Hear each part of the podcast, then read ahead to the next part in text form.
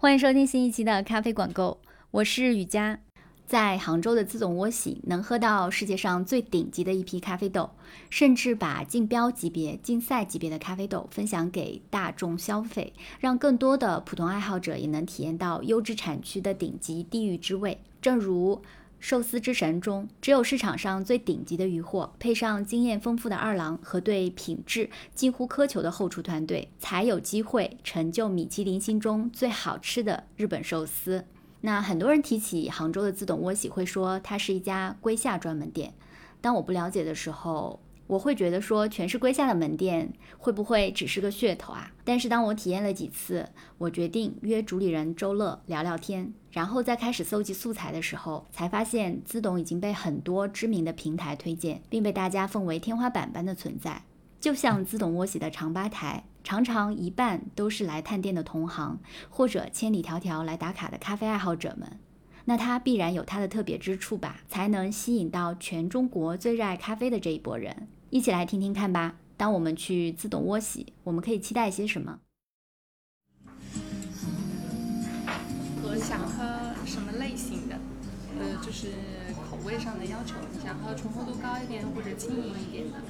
呃，轻盈一点，你可以看一下我们中间两只水洗处理的豆子。呃，整体的话，它的酸值会更明亮，然后会带有比较馥郁的一些花果香气。呃，尾调上会有一点点茶感。下面的金拍豆也可以，它的一个甜感会比上面中间两只更扎实。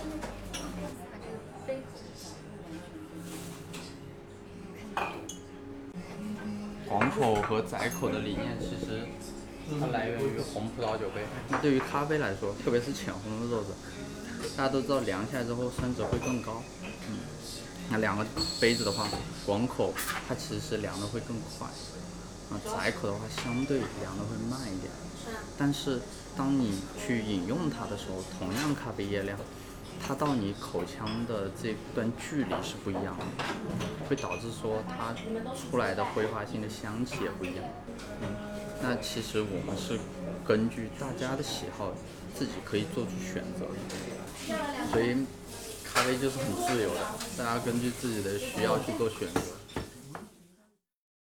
大家好，我是自董窝喜主理人周乐，我们的店在杭州市上城区青泰街六百零一号。如果你看不到门标，不用着急，你只要找到六百零一号就能找到我们。你们门口为什么不放招牌？因为招牌这个东西对我们来说，就像我说的，如果我们立个招牌在外面，自动我大家也不知道我们是干什么的，反而是你能看到数字会更明确一点。好的。然后我们也希望，如果你是喜欢咖啡，想追寻一杯更好的咖啡，你一定能找到我们。我听到的最多的推荐啊，很多人提到那个自动窝洗，就是说你们家现在是龟下专门店。那你们现在店里面真的就全都是龟下吗？或者说全都是高分的龟下吗？其实从首冲的产品内容上面看，我们还是以巴拿马和埃塞的龟下为主。当然，如果我们在产季上面选豆子的时候，有遇到合适的不同豆种的，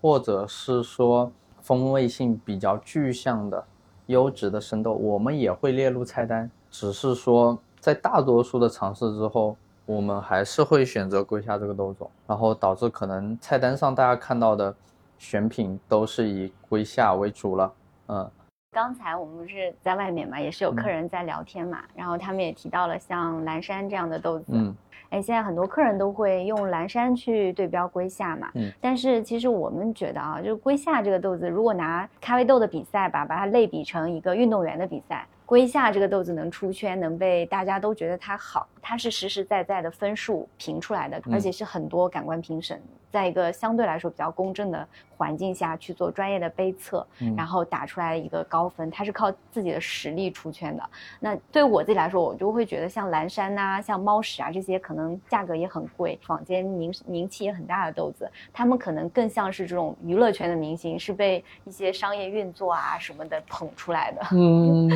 我觉得这个应该算是一个时代一个产物吧。也对，对，就是在某个特定的阶段，它特别出圈。嗯，你可能再过个五年十年，会有其他的豆种。对，可能会有更让我们惊喜的豆种出圈。对，这无可厚非。我觉得它是不不断在发展的。但如果往前推个五年、十年，特别是十年的样子，那个时候可能我们还并没有接触很多龟虾。那你们店里面的客人的一个，比如说顾客画像，嗯你觉得是就是像我这样专门找过来的，然后很喜欢咖啡的爱好者多呢，还是就单纯可能有一部分客人他们只是有这个消费能力、购买能力，然后他们过来会来喝一杯咖啡这样的比较多？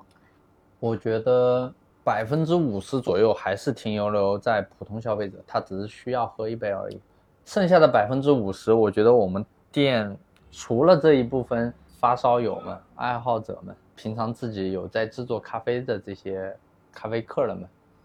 还会有少部分从业人员。我觉得更多的时候是同行之间交流也比较多。我觉得同行应该也比较想过来看一看，如果我只在店里卖这些高价的高品质的豆子的话，嗯会是一个什么样的模式吧？嗯因为可能据我所知，现在国内就是好像其他城市也很少能找到这样子定位的店铺吧。可能同嗯行也很好奇，然后他们想想过来看看啊。就是同行比较多，嗯特别新店刚开业那会儿特别多，啊，然后老店的时候，其实疫情开始之前非常多。有的时候我们老店一个吧台上面可能一半都是同行。疫情开始之前，因为我们有很多其他城市的客人，嗯，因为疫情现在比较少一点，你们现在这家店已经是属于第三家店了吧？嗯嗯，然后我看搬了两次家，但是其实这几次好像每次装修风格啊，都还变化蛮大的哎。现在店里进来，可能给我感觉就是有点像是那种威士忌的酒吧，嗯嗯呃，而且你可能本身也比较喜欢这些嗯呃烈酒啊，然后你嗯你在那个吧台后面还摆了。好多嗯那个空酒瓶啊什么的，嗯所以进来和那个那种威士忌酒吧的感觉还蛮像的。像 whisky 的话，一方面是自己爱好，另外一个方面就是我觉得 whisky 跟酒啊、咖啡啊、茶好的这个类目里面的这些东西，它们都是有共通性的。嗯呃，就是 whisky 它也有非常多的芳香物质，触感体验也完全不一样。然后它不同地区蒸馏的 whisky 风格也完全不一样，跟咖啡豆也一样，就是不同嗯产区它出来的也完全不一样。所以我们会通过这个去调剂。对于我自己来说，我偶尔调剂一下自己的味蕾，然后去更敏锐一点。有的时候确确实实在某只豆子里面可能会感受到类似于酒体一样的感受的东西，嗯，会更直观。然后包括感受风味，给到大家的意见就是，你可以多去留意身边你能接触到的一些香气、一些食物。我们来就是说说店里的手冲的豆丹啊，给我的感觉就是我第一次来的时候，我记得我觉得你们家的豆单还蛮有特点的，不管是它的纸张的质量啊，还是整体的设计，都很像是那种 fine dining 里面的法餐的这种菜单。然后呢，主要就是以文文字的描述为主的嘛，比如说你们现在当季这个豆单上有六款豆子可以选择，然后每一款豆子下面呢，你们有详细列出它的产区、庄园，然后这些基本信息啦。然后你们比一般的咖啡店多列出来的可能是它的一个地块的信息，甚至是它的批次号，嗯然后还有一些常规的风味描述啊，包括你们还单独列出来一项就是啜吸时候的风味的这样的表现。嗯所以我觉得这样一份专业的菜单，可能对于很多那种普通的顾客啦，就大家还是会比较懵的状态。虽然嗯它很少，只有六款，但是我还是就是不知道该怎么去选择。一般这种这种时候，你们会怎么就给顾客做一个推荐？如果他是最基础的普通消费者，可能平时甚至咖啡都很少喝，我们会建议他选择菜单上最便宜的开始尝试，因为哪怕是我们菜单上最便宜的，我觉得它已经是够能满足于绝大多数消费者了，而且它也有很高的品质。第二个，它一定是能代表那个区域的，或者是说这个处理法下的有一定特点的豆子。嗯，至于你说的某个地块、每个某个批次号，或者是说错吸部分，其实我们想给大家的一个状态是，带着大家去了解我们的豆子是从怎么样的状态，再到出品状态的。因为错吸的部分是我们很明确去辨别我们选豆的时候的状态，我们感受到的比较具象的味道或者香气，而批次和地块更清晰的让大家知道它来自于哪个地方，来自于什么季节，来自于哪个状态里的豆子。打个最直观的比方，大家可能现在听到很多翡翠，很多红标，嗯，但他可能只知道的是翡翠红标，但其实，在我们看来，翡翠红标有非常多的批次，啊、也不一定是我们觉得就是最好的批次。所以我们会在每个产季的开始，我们去大量的做杯测，大量的去喝。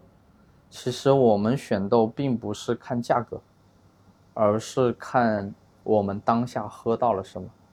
而且是咖啡饮品，我觉得是最直观的，酸就是酸，苦就是苦，不好喝就是不好喝，好喝就是好喝。所以在我们看来，这个东西很直观。那既然它是一个很直观的东西，我们就不想被价格所束缚，因为本身就是一个应该更日常一点的东西。但基于说它的品质，我们要生存下去，嗯、至少我们要门店运营下去，它会有一定的它的价值体现。啊，如果你只是作为日常喝一杯咖啡需求的话，我觉得现在的市场随处可见的咖啡馆，嗯，你很容易买到一杯咖啡。但如果你想尝试更好的，我们可能是更好的一个选择。对的，就拿那个当季的一个菜单，六款豆子嘛，嗯你可以跟我们说一下，你们这六款大概是一个是嗯基于产区的一个选择，还是基于处理法的一个选择，还是一个价格的梯度啊？新产季的豆子上来之后，到了国内之后，我们需要我们的豆子先静置一段时间，因为它嗯还是处于很新鲜的一个状态。所以我们现在菜单上的话，以巴拿马为主。那巴拿马地区的话，我们会有几个比较喜欢的庄园，比如说翡翠，比如说艾丽达，还有这两年比较火的努果这个。那翡翠的话是大家一直都很追捧的一个知名庄园。当时我们选翡翠的时候，我们喝到了两到三支我们自己比较喜欢的，像马里奥地块啊，然后像山峰地块啊这些。现在菜单上的这支水洗豆子的话，我们觉得横向对比下来，在翡翠庄园里面，它是均衡感比较好的。首先，我们说咖啡，它要能接受，一定是平衡感比较好。那这支水洗豆很好的体现了一个平衡感。如果你不喜欢喝特别酸的，又喜欢喝轻盈一点的，那翡翠这支水洗会是一个比较好的选择。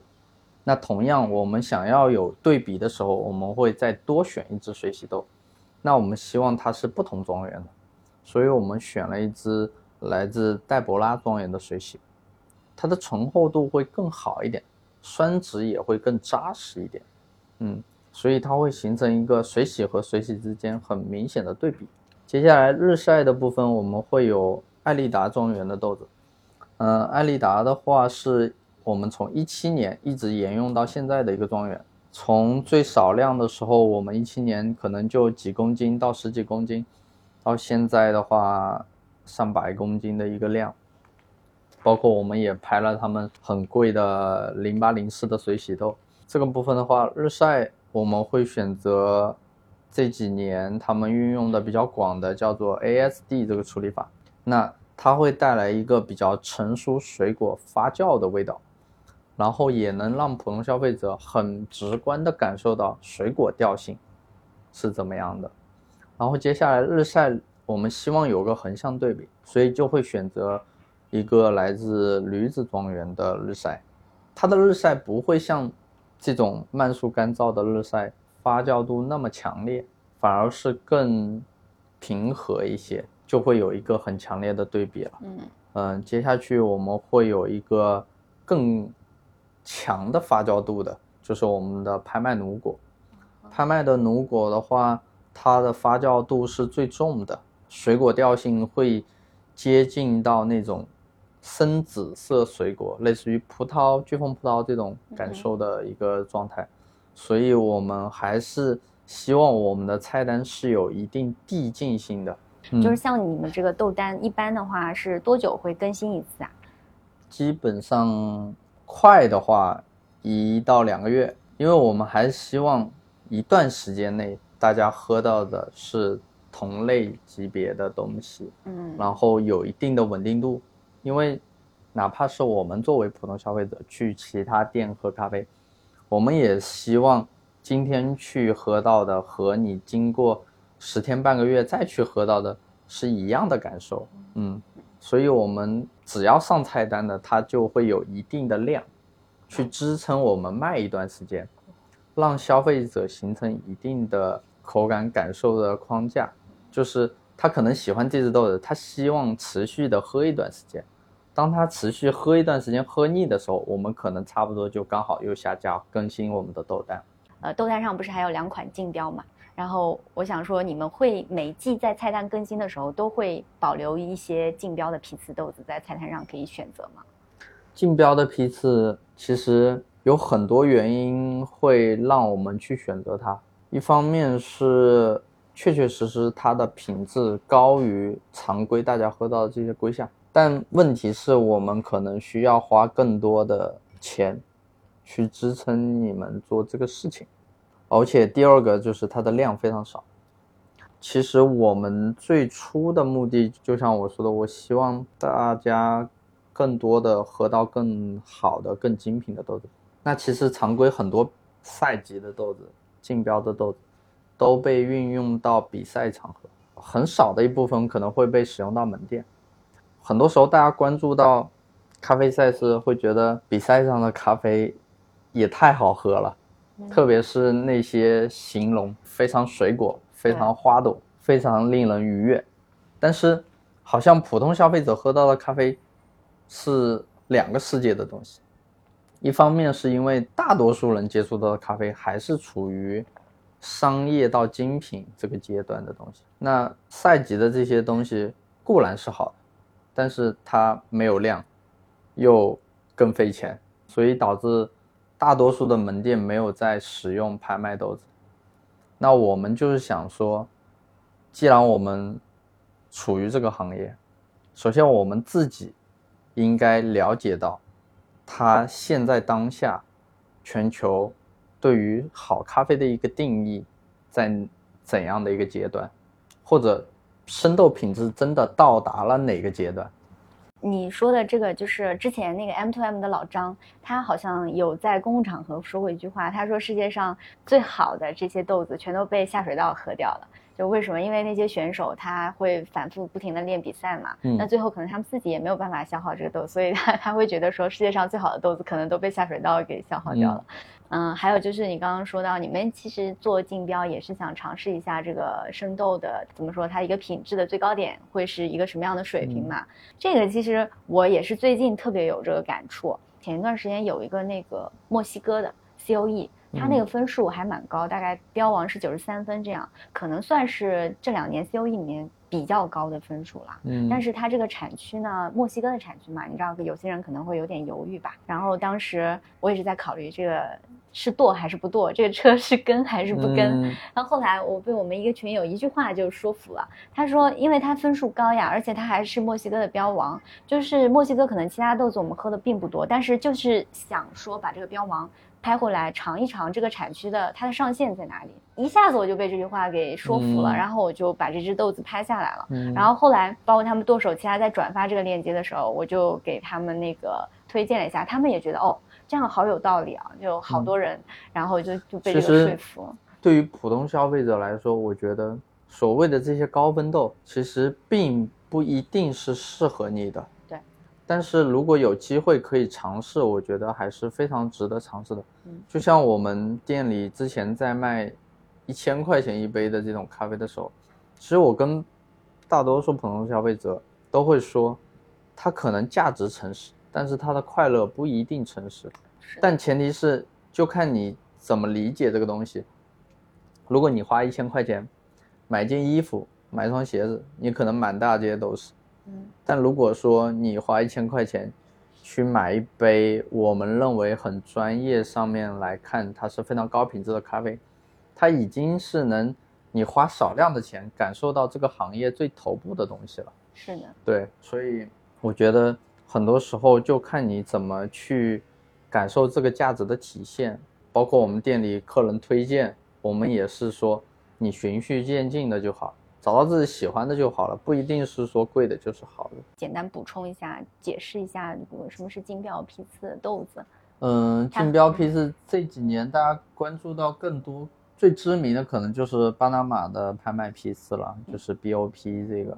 每个庄园会把自己当季觉得最好、最优秀的大豆子去送拍。在这个里面也会有专业的评委去给出综合打分，那这个分数不是个人或者庄园主说了算了，而是一个综合评定的平均分，当季平均分最高的才是这场拍卖里面排名最靠前的，而往往排名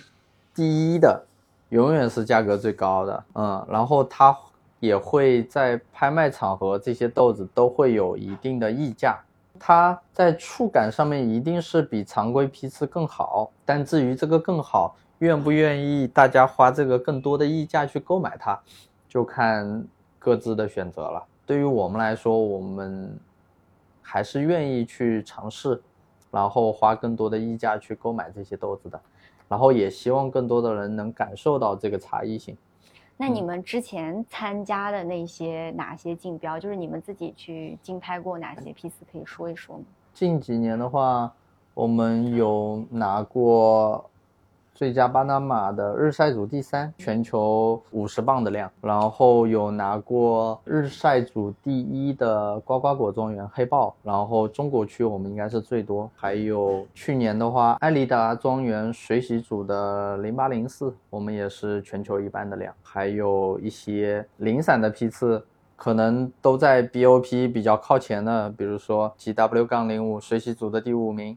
但它是前五里面最高的，除了第一名以外，就是它价格吗？对，它虽然第五，但是它的价格比第二、第三、第四都要贵。比如说以 BOP 为例，能不能举个例子？它大概的这样的一个标金，最后会落在一个什么范围？然后我们普通的精品咖啡豆大概是一个什么样的范围？往年这两年的话，最佳巴拿马的话，两千五百多美金一磅，两千五百美金一磅生豆，一磅的生豆。那它最后做成熟豆，是不是还会有些损耗？对，会有损耗。就是首先你在烘焙上面可能会有个百分之十几的一个脱水，就相当于你一公斤的话，可能只有八百多克的熟豆。那这个熟豆算下来一克，按照克重吧，一克熟豆大概多少钱啊？贵的可能会去到。十几二十块啊，一克熟豆十几二十块，然后一杯咖啡十五克，十五克，对你至少有些咖啡可能就成本就要两三百了。这些还不算是什么运费、关税，就各方面都不算，只看标金的话，只只看标金啊。嗯，那然后我们普通的一个精品咖啡的价格，像我们的话都是几千。就你们家是几千比较贵嘛，但是其他家可能就几百，有些甚至更低吧，甚至几十也有的，这个我知道，所以就是一个差异性嘛，就差异性非常大，嗯，就是差异性可能去到几十倍都有，嗯，所以我们接下去的几年应该都会陆陆续续准备一些拍卖豆子，所以一方面是满足于我们自己的私心，我们自己想去尝试，另外一个方面我就是说，是否在自己的能力范围内。能把这些我们觉得很顶尖的咖啡带入到消费者的视野，让他们尽可能多的尝试到。所以，像现在我们会在我们的冰滴里面加入百分之三十，嗯，拍卖的乳果，给到普通消费者，哪怕是这个部分不用付费，我觉得也值得，因为至少先让一部分人感受到了它是更丰富的，或者是说它的味蕾感受更。好一些，我觉得这就够了。嗯，至少一部分人先能尝试到，先让我们能分享出去。我觉得你们家的冰滴啊，我整体看到的反馈啊都蛮好的，包括我自己，我第一次喝到你们家冰滴也是，有可能是我自己喝的不是太多，但是我第一次喝到你们冰滴的时候，我会觉得，嗯，口感挺惊艳的。有可能以前大多数在外面啊咖啡店里面喝到的冰滴，可能都是普通的豆子，嗯，也是精品咖啡豆，但是就是大家味道都平平吧。作为一个冰咖啡，它层次感好像也没有那么好，差异性也没有那么大。但是我当时喝到你们家的冰滴的时候，我就会觉得，我当时喝到的那款正好是一个，它是有一点酵感的，但是也很干净，入口的那种感觉好像是喝到那种很高级的威士忌的那种触感，嗯，整体。也是有一种很上扬的那种酸质，就是很有层次感的这种一一个状态。刚刚也提到了嘛，你这个冰滴里面也很舍得，不光是归下了，然后还有拼百分之三十或者百分之十的一个竞标批次的豆子，但是你的价格并没有把这部分价格算进去，所以还是在一个相对来说比较合理的价格。冰滴这个里面就是，如果你只是想喝一杯冰的黑咖啡，我觉得美式也很解渴，但如果说你想喝一些更不一样的，我们确确实实会愿意为这个更好的口感去做更多的努力。所以现在我们的冰滴的配方是百分之七十的艾丽达的 ASD 这支发酵度重一点的日晒，然后会加入百分之三十的竞标努果，去提升它的口感。因为两个方向都是一样的，都是发酵度比较重的日晒豆子，与此同时。会有很好的水果调性，然后，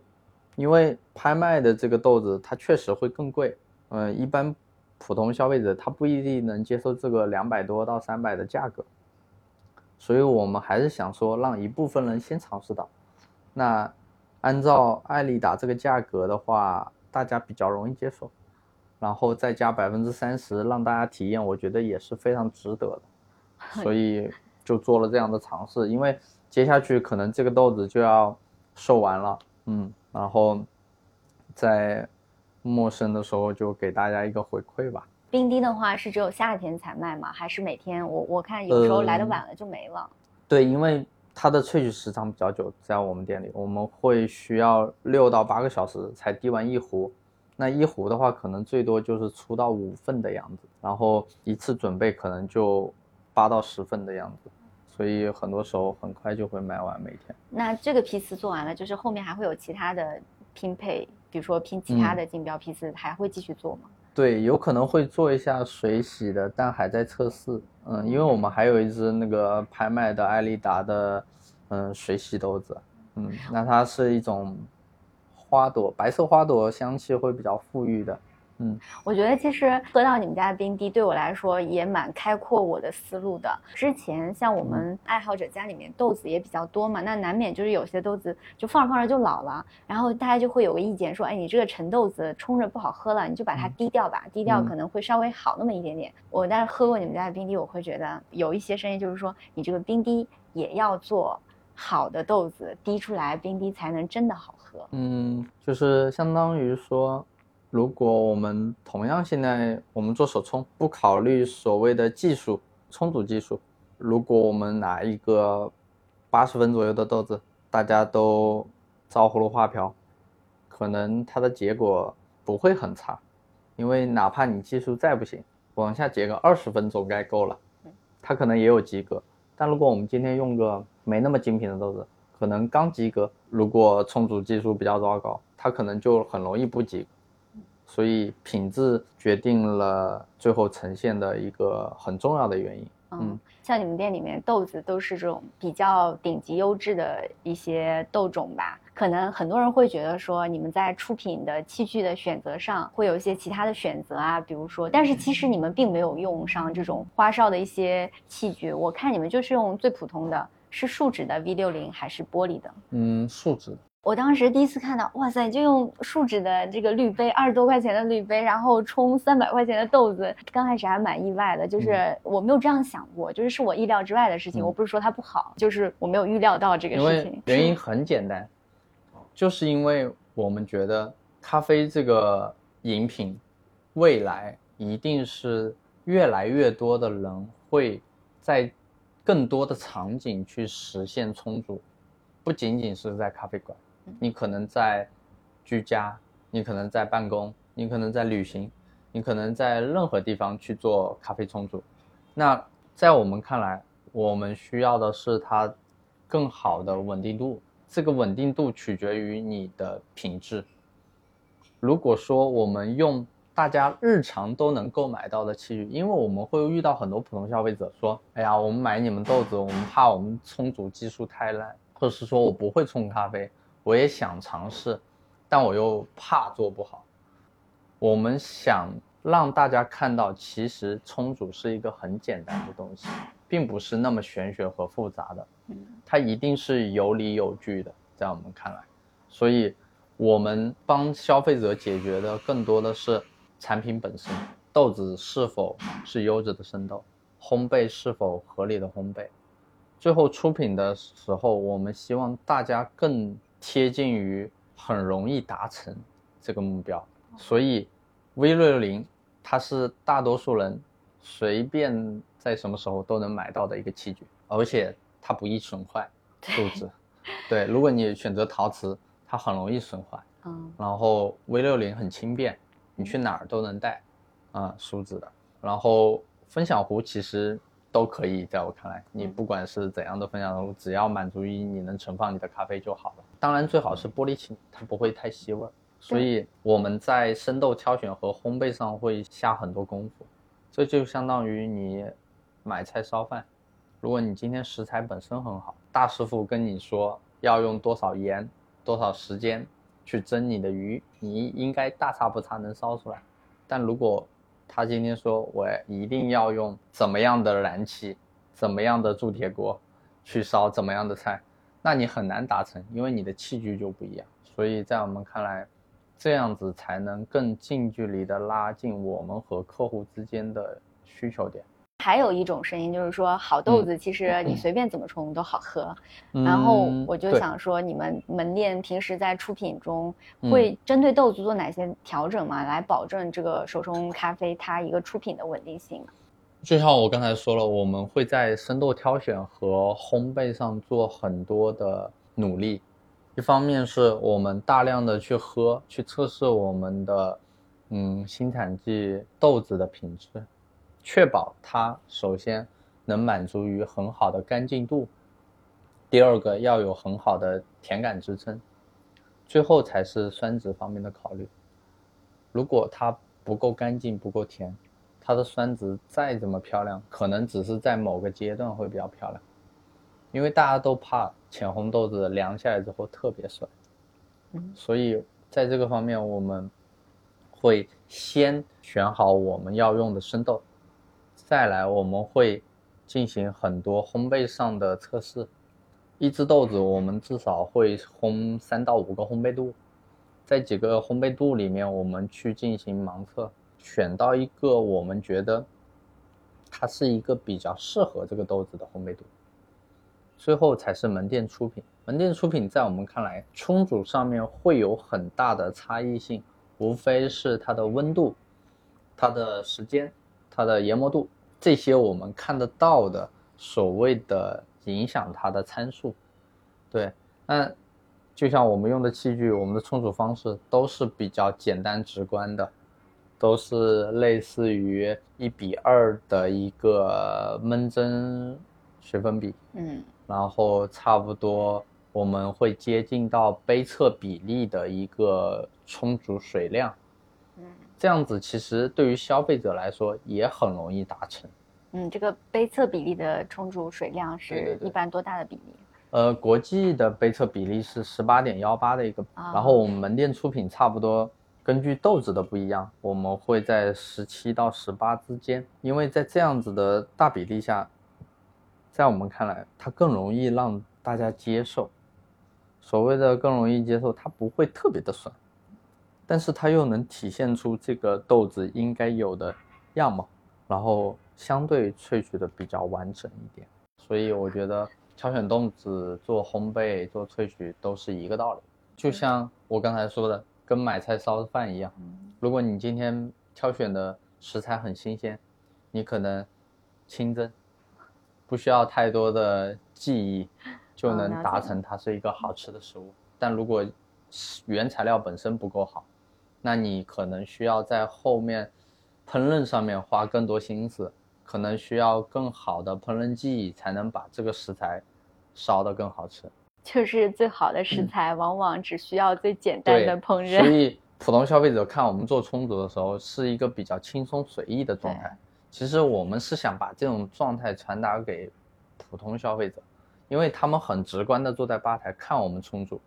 我们的冲煮是非常轻松自在的，那他们也会潜移默默化的觉得说，它其实冲煮并不是非常难，而并不是像大多数咖啡师会觉得说，传达出来很玄学，然后我是专业的，我做出来就一定是比你们好喝的，在我们看来并不一定哦。嗯，有些时候，我们如果是做一个有趣的小测试，你可能拿很好的豆子和一般的豆子，给咖啡师和普通消费者去做冲煮，有意外惊喜的哦。有些时候，专业咖啡师还不一定做得过普通爱好者。嗯，确实是这样。以前在活动现场嘛，然后也遇到咱们世界冠军豆子在做冲煮活动嘛，然后下面爱好者尝了之后就说：“我觉得你冲的还没有我在家冲的好喝。”那豆子当时也很淡定的说：“他说这是很有可能的，就咖啡就是有很多不确定性嘛，我也没有办法在这样的环境下，一个我特别不熟悉的环境能保证。”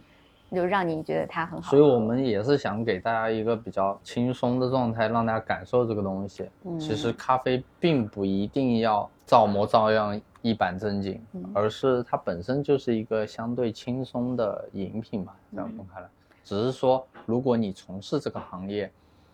当然你需要更高的专业度，这是应该的。但如果作为普通消费者爱好者，我觉得并不一定要强求大家一定要有多高的专业度。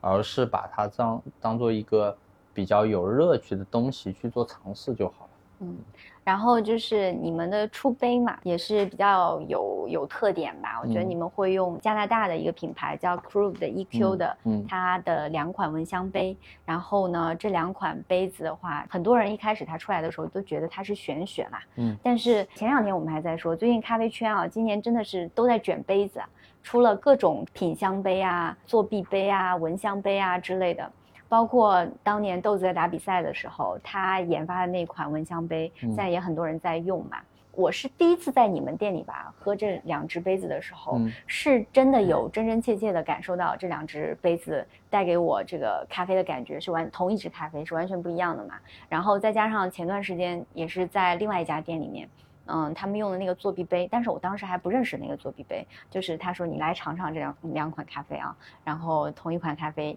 两个不同的杯子，然后我尝了一下，哦，就是真的不一样，就你感受到的那个甜感啊、酸度啊、触感啊，全都不一样。嗯，所以我也是就最近两周才觉得，嗯，这个器物对于咖啡饮用会有很大的影响。因为我们当时在老店遇到的问题是，杭州的冬天特别冷。然后加上我们店里的估计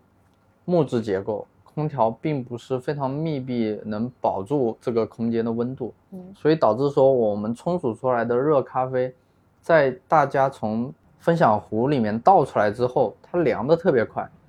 但我们又不能要求说客人你立马喝完这个热咖啡，客人总是希望我来这个空间跟朋友聊聊天再喝咖啡，特别像我们烘的比较浅。酸值都会特别高一点，很多时候普通消费者喝到特别酸的豆子，他会接受不了，所以我们就会认为说咖啡凉太快了，那是不是可以用陶瓷杯？但是陶瓷杯，当你把所有的冲煮咖啡倒进去的时候，一方面我们楼上楼下跑，陶瓷杯它容易晃，八九分满它还是会容易晃出来，而且你不好端，不好喝，嗯。所以我们就在想，是否有一个可能能解决这些问题？那这个杯子刚好它是有一个很好的保温性，对它它就很好的解决了说对我们对于咖啡凉太快的这个因素。第二个，确确实实在我们测试过来，两个杯型的不一样，对于咖啡体验感官上面，嗯，多少会有一些差异性。来源于它的降温速率不一样，所以感官上面又会有一定的提升。那对于我们来说，给到消费者更多的选择。很多时候他喝到一款咖啡，他觉得中高温比较好喝，低温之后太酸了，那我们就可能会建议他用保温性更好一点的。因为很多时候我们会更多的在点单时候跟大家进行一个沟通，不管是你喝牛奶咖啡还是喝手冲咖啡，我们都会征求你的意见，去帮助你得到一杯合适你的咖啡。那这个杯子也是更多的给到大家选择。嗯，如果你喜欢喝轻盈一点的，或者是说酸值更亮一点的，我们会建议你用广口那一个。嗯，然后或者你爱醇厚度高一点的，嗯，那你就用窄口的。嗯，这样子其实跟牛奶咖啡是一个概念，就是可以把这些选择权给到消费者，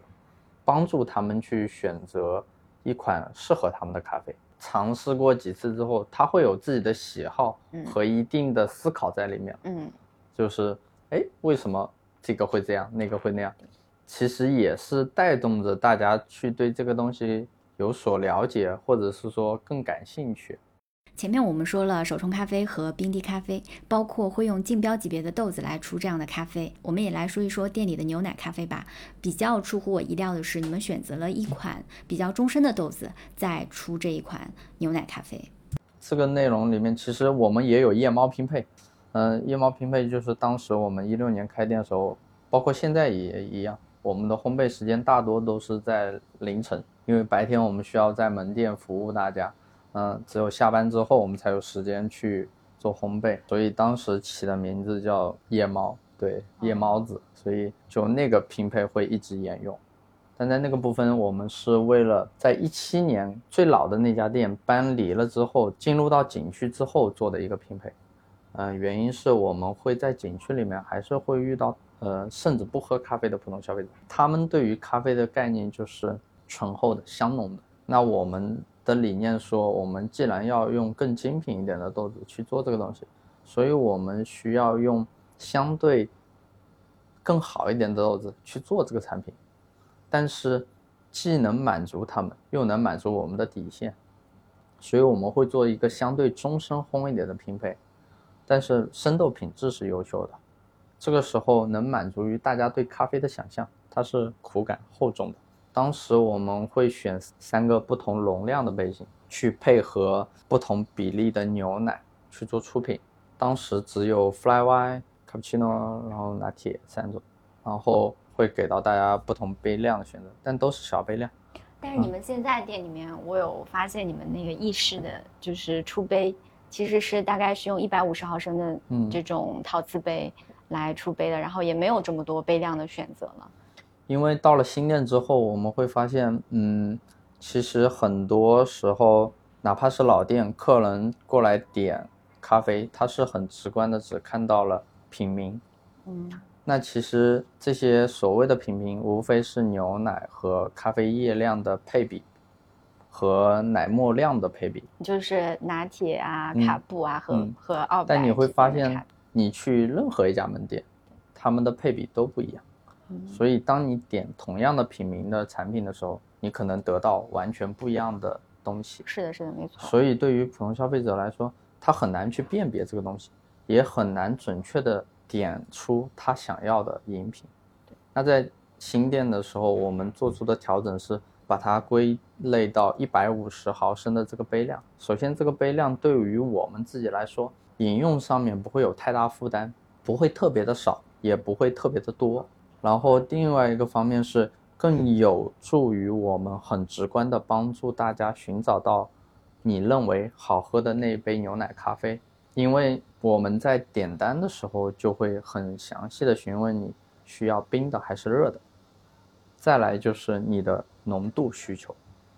有些人他可能需喜欢浓郁一点的牛奶咖啡，那他可能会点卡布 Fly Y，但是在这边的时候，确定了杯量，我们只需要调整浓缩液量的多与少，就可以确定说你得到的饮品是否是更浓郁的，还是说牛奶味更重的，这样的调节是非常直观的。然后当你下一次再来的时候。你也能很准确的形容出你想要的饮品是怎样的东西。了解，其实我觉得你们这个做法就是蛮前卫的，因为我之前像在墨尔本的这种经历，就是在我看来，一些走得很前面的精品咖啡品牌，他们也不会再去刻意的区分拿铁啊、卡布啊还是澳白，他们店里面也就简单的就出。White coffee 就是牛奶咖啡的意思嘛，然后他们这个杯量呢，其实也是属于小杯的，因为墨尔本那边整体它就是一个小杯量，就是可能一一百九到两百一最多了。然后呢，这个小杯量的话，如果你需要浓一点的，他们本身的一个点单文化就是我要浓一点的嘛，那我就要多一份浓缩，就嗯可以要一个比如说 extra shot 之类的。所以，我我觉得你们这一步走的，在我眼里还是蛮前卫的，而且我就是反复在节目里面也提到过了，我是真的非常喜欢小杯的奶茶。就是因为在我看来，我觉得一杯牛奶咖啡，我不是为了去喝牛奶的。你刚刚第一点就提到了，就比较好摄入，它不会特别大杯，让你喝完了这杯咖啡，你不想再再去试别的东西。因为这个其实是包括跟我自己的从业经历有关系。早期大家喝到的牛奶咖啡，在咖啡馆里面可能都是超过三百毫升的。对这个，慢慢的才会进入到说两百毫升、两百五十毫升左右的一个杯量，但。很多时候我们会遇到的问题是，特别是冬天，如果大家点了热的咖啡，环境温度不够的时候，你的咖啡很容易就凉了。那这个时候，普通消费者的选择是，我不再喝那杯咖啡了。对，所以会导致说，他虽然是消费买单了，但是东西被浪费了。啊，其实，在我们看来，消费者如果没有消费完，就意味着是我们的问题。因为好的产品一定是能让你尽量的，在你消费的同时产生它足够的价值的。嗯，没错。所以我们不希望我们的产品在出品的过程中产生过多的浪费。所以在早年的时候，我们的杯量都是在一百三、一百五到两百之间。新店的话，我们希望控制在一百五，就是更好的选择。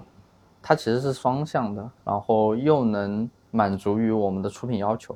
又能满足于消费者需求。我有个疑问，就是为什么你们不做一些，比如说类似于龟下的拼配的奶咖的这种产品呢？因为对我来说，我还是挺希望，就是你们店里面我可以选择一一款浅烘的奶咖，因为既想尝试你们家的龟下的手冲，然后我也想尝试一下就是好的龟下豆子做的奶咖。嗯，这个其实我们一直有在做尝试。只是说浅烘的豆子，在我们看来，出品上面对咖啡师的要求还是比较高的。然后我们不希望我们出品的产品没有一个很好的标准，所以我们还是希望更稳定一点的时候才去做出品。其实，在早年一七年到之前新店之前，我们都有在做尝试，甚至我们会拿很贵的龟下来做出品。给一些老客人尝试，得到的反馈是不错，但是所付出的代价也是非常高的。什么代价？对，就是我们可能会有非常多的损耗，嗯，然后我们的成本是付不露出的。虽然最后的结果是满意度挺高的，对，嗯，甚至我们也在老店有卖过将近两百块钱一杯的牛奶咖啡，反响也很好，但。那些我觉得都还是处在于比较发烧友的状态，百分之七八十的消费者还是首先它价格上不一定能接受，第二个就还是回归到那个问题，就是说消费者也不一定能觉得说它是他想象中咖啡应该有的样子，嗯，所以在未来我们如果要做这个的话，包括我们现在也在做准备，嗯，老店我们一直用的 GS 三。然后到搬店之前，我们更换了拉曼周克的 Strada 一批。现在我们门店是三头的 Strada，就是为了说有更多的可能性，让我们去做更好的尝试。Strada 我们可以稳定有两个冲煮头是做门店终身烘拼配的出品，它非常稳定。第三个冲煮头我们可以做温度上的调整，呃，压力上也可以随意调节。然后对于浅烘的豆子，我们去做测试的话会更直观。包括今年我们也买了非常多的龟夏，也希望说做一些尝试，但可能还需要点时间。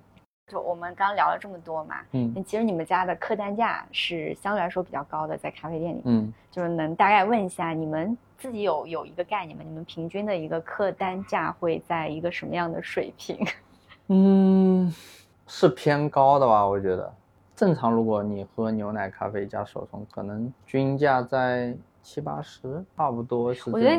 你是说的太保守了，因为 我之前是在这边左右都是两个人来的吧，这样的，那他的一个最后的消费可能嗯。消费额度可能是三四百，一般平均到单价上面，那可能大概一百五左右吧，这样，我觉得一百五到两百这个水平吧。嗯，有一次在一个朋友发给我的群里面的聊天记录，就在说有个人可能没有来过我们店，然后只是听说，然后他想来我们店，就去询问群里的群友们，说去自动卧洗需要准备什么。群友跟他说，你只要带上钱 就够了。蛮蛮真实的，对，呃，所以在这么高的客单价下，嗯其实已经超出了很嗯多人对于一个咖啡馆消费的一个理解啦，嗯超出他们的一个认识认识了。嗯那有没有说有一些客人，他们可能平时咖啡喝的不是特别多啊，或者是他来来这边点单喝了之后，他不喜欢这个咖啡。比如说，如果他不了解这个咖啡的话，他他可能很多人第一感官就会觉得这个咖啡好酸呀，这个咖啡好苦啊，它值嗯得我花这么多钱吗？那遇到这种时候，如果客人来给你们反馈，嗯你你们是就怎么会有吗？其实这种时候会有，但其实这种时候，我觉得首先我们会自己问自己有没有在这个中途做错什么，比如说出品没有做好，还是没有给到更好的推荐帮助。很多时候我们会去给自己提这些问题，我们也希望来到我们店的客人跟我们更多的沟通，这也是我们新店只有吧台这样子一个呈现方式的原因。就是我们还是希望大家有什么问题及时跟我们反馈，跟我们沟通，这样子才有助于我们去帮助你寻找你喜欢的咖啡。然后，往往如果当下出现这种问题的话，我们希望是达成一定的共识吧。首先，如果你觉得咖啡特别酸或者是特别苦，你可以及时跟我们沟通，然后我们去再做调整，给你重新做也没有关系。嗯，前提是你愿意沟通，嗯，对，呃，而不是，嗯啊，我觉得太酸了，太苦了，太糟糕了，我不太喜欢，嗯，我就默默的离开。很多时候我们觉得，不管是嗯作为普通消费者，我们自己去体验也好，还是作为商家来说去服务大家也好，我觉得在这个行业里面，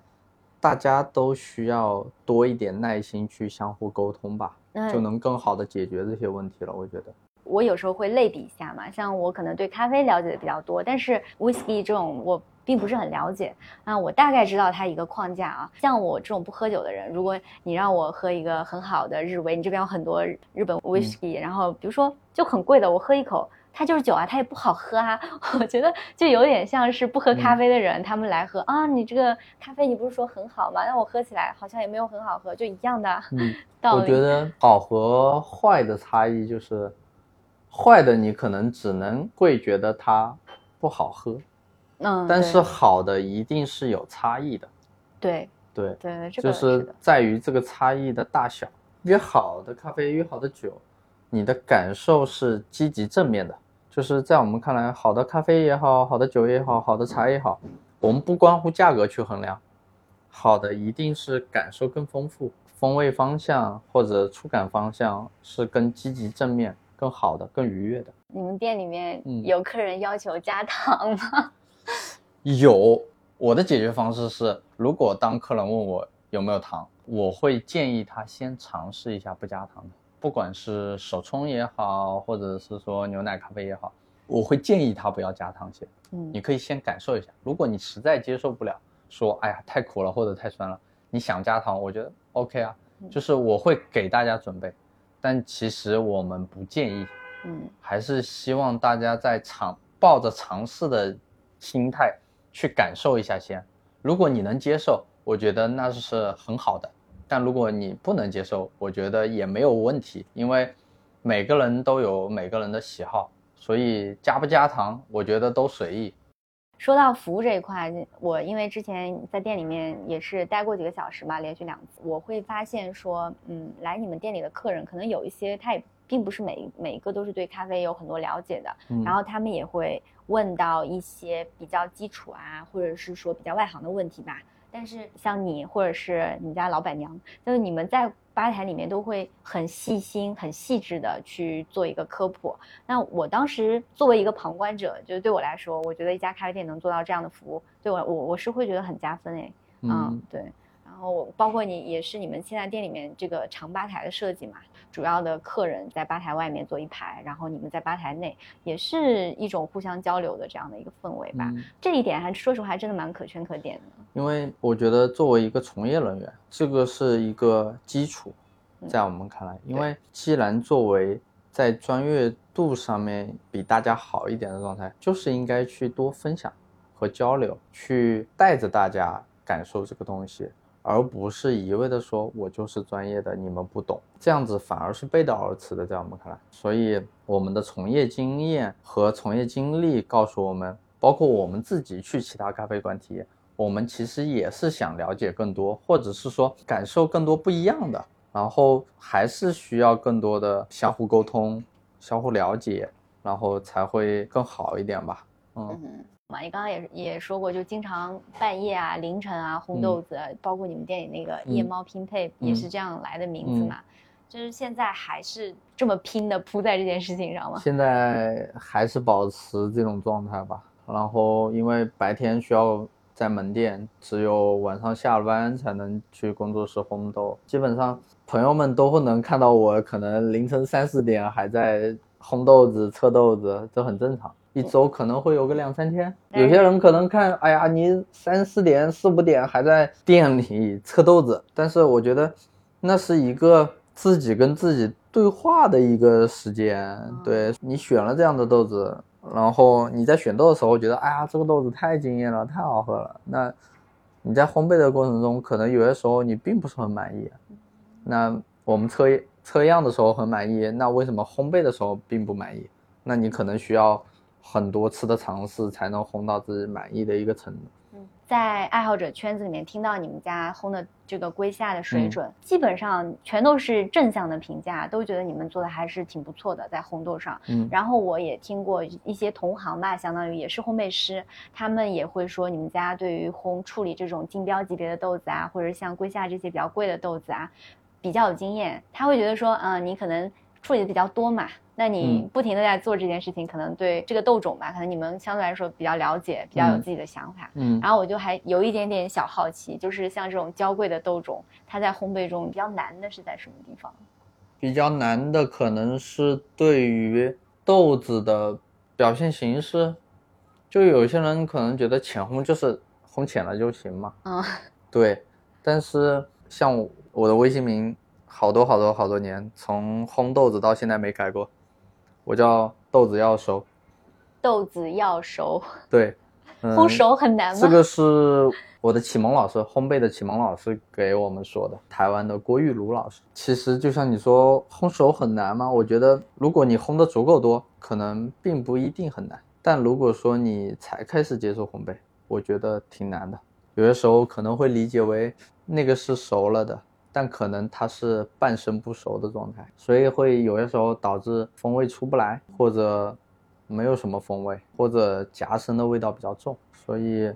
龟夏这个豆种它有好有坏，好的一面是你能确实喝到很愉悦的风味，但坏的时候是你的试错成本很高，然后对于记忆的把控，我觉得还是熟能生巧吧。咖啡上面，哎，你们现在用什么烘豆机啊？我们是用国产的 HB，就是嗯它多少公斤一锅？两公斤。试错成本也很高，就万一一锅要是没烘好，你这豆子又这么贵，不是一锅都没了？像我们当年那个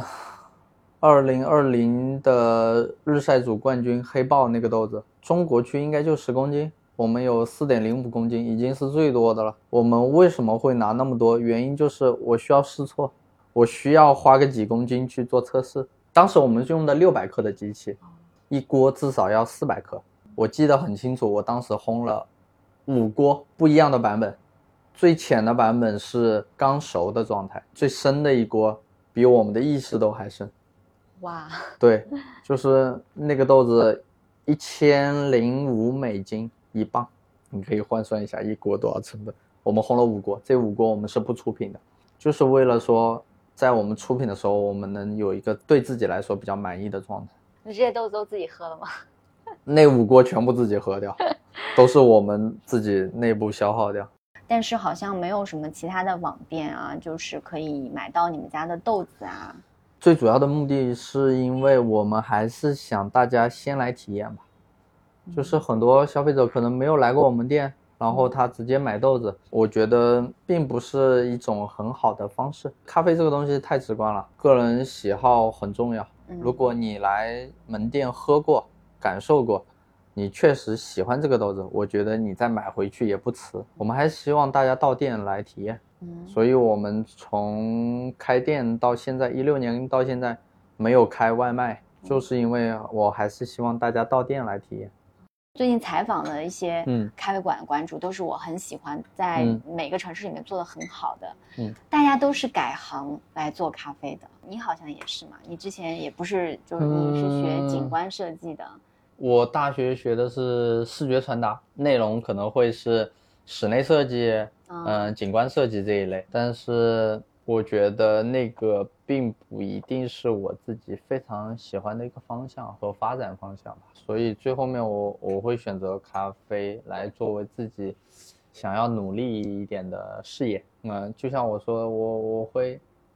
我希望这个是我一辈子都能干的事情，然后它应该确确实实能能这么走下去，当然是最好的。然后就像我们店名“自动窝洗”，其实。它是长辈数落晚辈的一句话，自动窝洗就是长辈说你明明可以好好的做你的设计，为什么要去做一个服务生，并不是很有前景的一个行业，所以在他们来说会不理解，他们会觉得你是不是有点拎不清，搞不清楚，所以当我大学毕业要做咖啡的时候，他们会觉得说你是不是自动窝洗，搞不拎清。这是你们家乡话是吧？对，嗯，但对于我来说，只要你自己认为这个是你能坚持住的东西，我觉得你就应该去坚持。然后自动我洗的“资”是天资聪颖的“资”，我并不认为谁天生就能把什么事情干好，咖啡也一样，需要更多的学习实践，才能把它做到更好。懂的话就是监督管理，我们希望我们自己。包括我们的小伙伴，对于生豆的选择、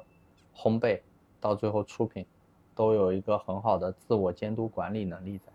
窝的话，我们希望我们的咖啡馆经营多年之后，它是有一定归属感的地方，它不仅仅是售卖咖啡饮品的地方，嗯，它能给大家分享交流，然后相互之间也能产生共鸣的一个地方。对，